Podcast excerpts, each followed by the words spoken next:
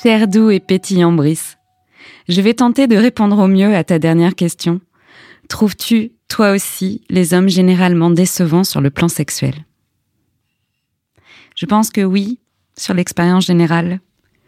Je ne parle que de mon point de vue situé, bien sûr, et je pense qu'il est important de contextualiser un peu l'affaire pour saisir les subtilités de ma réponse. Est-ce que j'ai bien baisé? Ça m'est arrivé. Est-ce qu'on m'a bien baisé? Rarement. Beaucoup plus souvent au sens figuré qu'au sens propre. Bon, par où commencer cette question? D'autant que je pense que la sexualité dans mon histoire n'est pas décorrélée de mon histoire de la rencontre à l'autre et de ma découverte de moi. Peut-être par le début. Dans mes premières expériences sexuelles, je voulais tout essayer. Persuadée qu'être une fille libérée, c'était être expérimentée sexuellement, de maîtriser le Kama Sutra, tu vois, de ne jamais se marier et surtout de ne jamais avoir d'enfants. Mon adolescence m'a concrètement équipée d'hormones qui m'ont collé le feu aux fesses. Avant les hormones, j'étais déjà une gourmande, pornéia des Grecs anciens, aimée avec ma bouche. Mon appétit de la vie me définit bien. L'enfant boulimique que j'étais en atteste. J'ai d'abord appris longuement mon plaisir solitaire et j'ai couché avec mon premier garçon à mes 16 ans car j'avais très envie d'essayer. Le premier qui voulait bien tirer son coup, expression qui en dit long sur la rapidité de la chose, à l'anniversaire de mon amie Ingrid serait le bon. L'alcool a aidé un des lourdeaux présents à passer par-dessus mes bourrelets et il a consenti à me sauter dans le noir. Je n'ai aucun souvenir de ce garçon ni de son odeur, ni de son visage, de rien en fait. Le seul souvenir que j'ai, c'est une histoire de ceinture qu'il a cherché très vite après avoir vidé ses bourses, sans le moindre signe d'un éventuel partage de ce moment. Celui-ci, je ne le compte pas dans les décevants. J'avais eu ce que j'avais cherché ne plus être vierge. Rien de surprenant et de gratifiant, ni pour lui, ni pour moi. Mais j'étais encore à un moment de ma vie où je pensais que mon poids ne me permettait pas de toute façon d'être aimé, alors je n'avais pas d'exigence, tu comprends. Ensuite, il y a eu la fac. J'ai commencé à m'aimer comme j'étais et les hommes aussi. J'ai rencontré quelqu'un avec qui j'ai eu une relation exclusive pendant cinq ans. On a appris ensemble à découvrir nos corps et à se faire du bien. La déception sur le plan sexuel est arrivée dans des envies de faire l'amour à plusieurs qu'il a évoquées. Avec un autre garçon de son choix.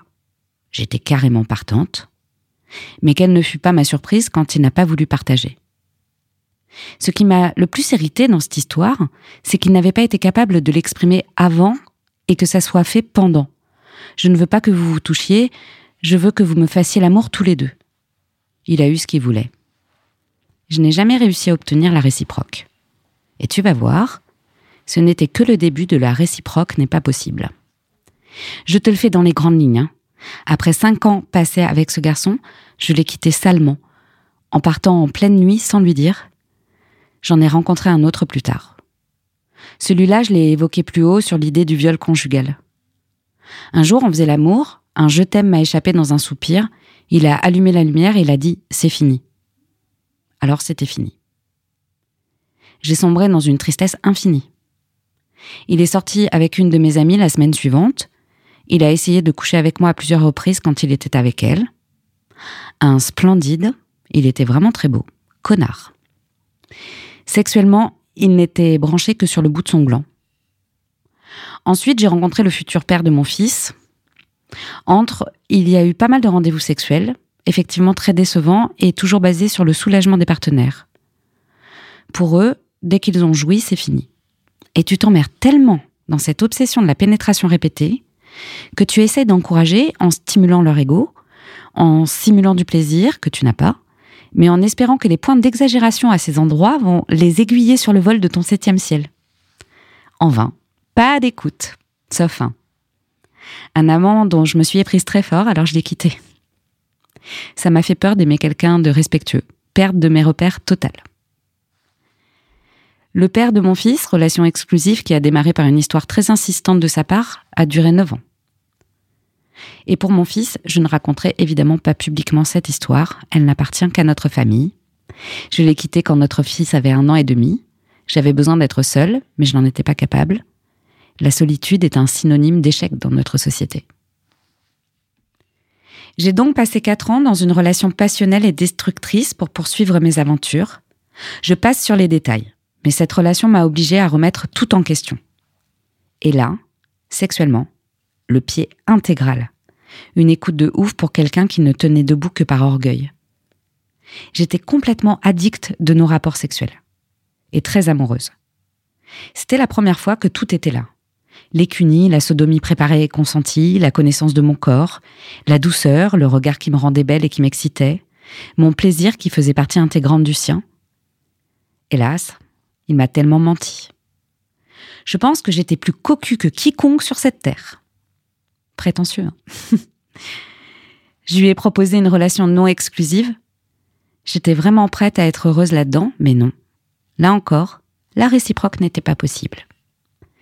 Pour finir, car je ne parlerai pas de ma relation présente non plus, à 39 ans, je me suis retrouvée seule pour la première fois de ma vie, assez longtemps pour le vivre vraiment. Et j'ai fini par adorer ça.